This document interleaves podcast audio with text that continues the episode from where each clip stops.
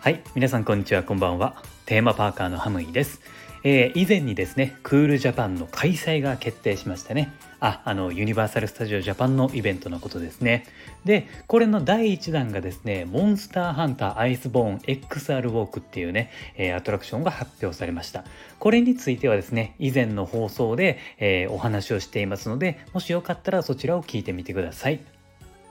さて、クールジャパンなんですけれども、どんな作品とコラボするのかがめちゃめちゃ楽しみですよね。私、テーマパーカーもですね、いろいろとまあ予想はしているわけなんですよ。2パターンですね考えていて、えー、これはですね定番の作品が返ってくるパターンと新しい作品が追加されるパターンっていうのを予想しているんですよ。まずはですね定番作品を言うとやっぱり「エヴァンゲリオン」そして「進撃の巨人」ルパン三世、えー、名探偵コナンですよね。これのどれかは来るんじゃないかなというふうに僕は思ってるんですね。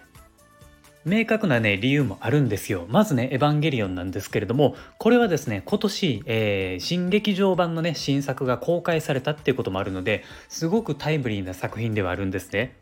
個人的にね、あの、エヴァンゲリオンは、あの、以前のクールジャパンで、リアル 4D2 っていうのがあったんですね。で、それの、えー、終わり方がですね、続くっていう感じで終わっちゃったんですよ。で、えー、まあね、結構まあ長引いちゃったりはしてるんですけれども、この、えー、リアル 4D のね、続きはいつ終わるんやろうなっていう感じで、あの、密かに僕は待ってたりもするんですね。まあでも可能性はねすごく低いんですけれども、まあ、とりあえずねエヴァは今年来るんじゃないかなというふうに思っています。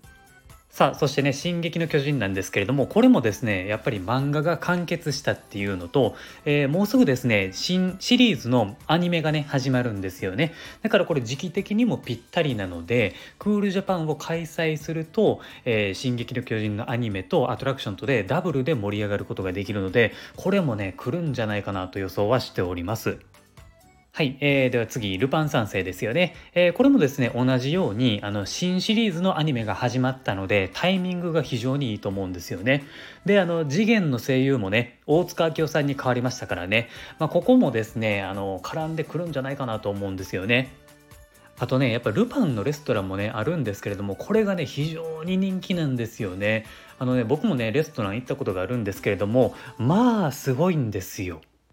美味しい料理が食べれて、えー、ルパンたちが出てきてですねちょっとしたショーが見れるんですよね。で最後に写真撮影とかができるんですけれども僕はですねなんとねルパンに肩をポンって叩かれたっていうねなんともラッキーな男なんですよ。周りの人とかねそんなん一切されてないのに僕だけねあの肩をポンって叩かれてあめっちゃ嬉しいやんっていう風にね、えー、ちょっとね自分の中でね自慢やなと思ってました。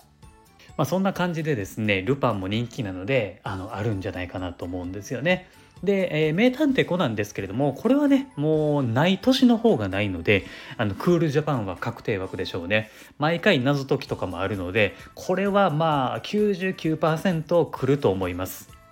そしてね、あの前まであったセーラームーンなんですけれども、これはね、今年はちょっと難しいんじゃないかなと思うんですよね。あの、いろいろね、考えてみたんですけれども、今年のね、関連性がね、見つからないんですよね。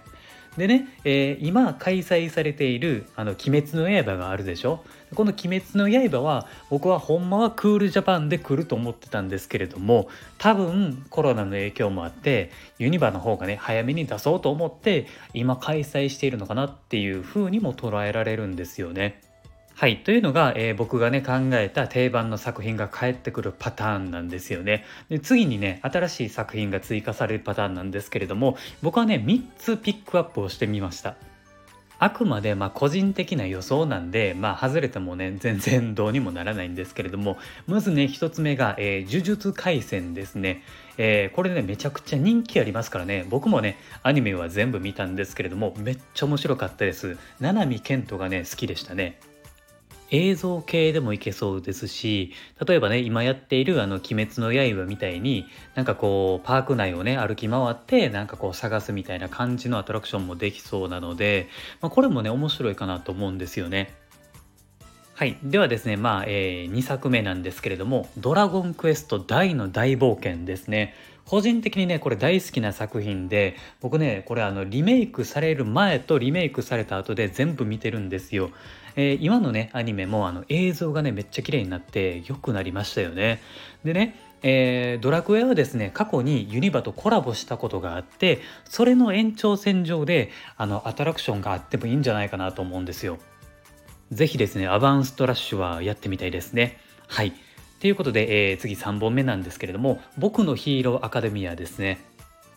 これね僕ね漫画とかアニメを見たことないんですけれどもめちゃめちゃ人気の作品ですよね。おそらく、まあ、人気度で言えば一番コラボ的にはまあ早くなりそうかなっていう、まあ、雰囲気はあるんですよね、まあ、これもね映像系とか、えー、ショーとかもね多分実現できるかもしれないので、まあ、そういう雰囲気ってなんかあるじゃないですか、まあ、なのでこのヒロアカもねまあ候補としてはあるんじゃないかなと思うわけですよ。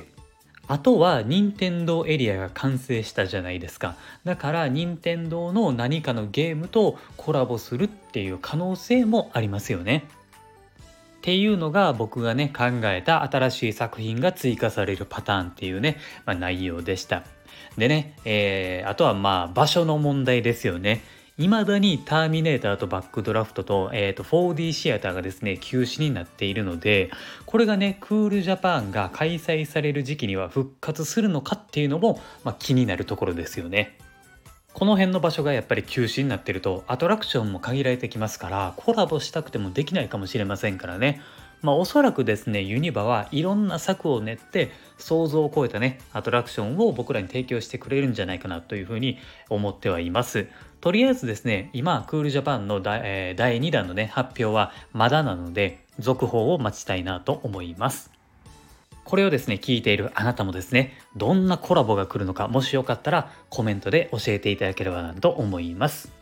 はい。というわけで、えー、今回はここまでにしたいと思います。今後もですね、この番組ではユニバーサル・スタジオ・ジャパン、ディズニーランドといったテーマパークに関連することは何でも発信していきますので、テーマパークが好きな方は、えー、毎日楽しいことが聞けるラジオになっていますので、番組のフォローもお願いします。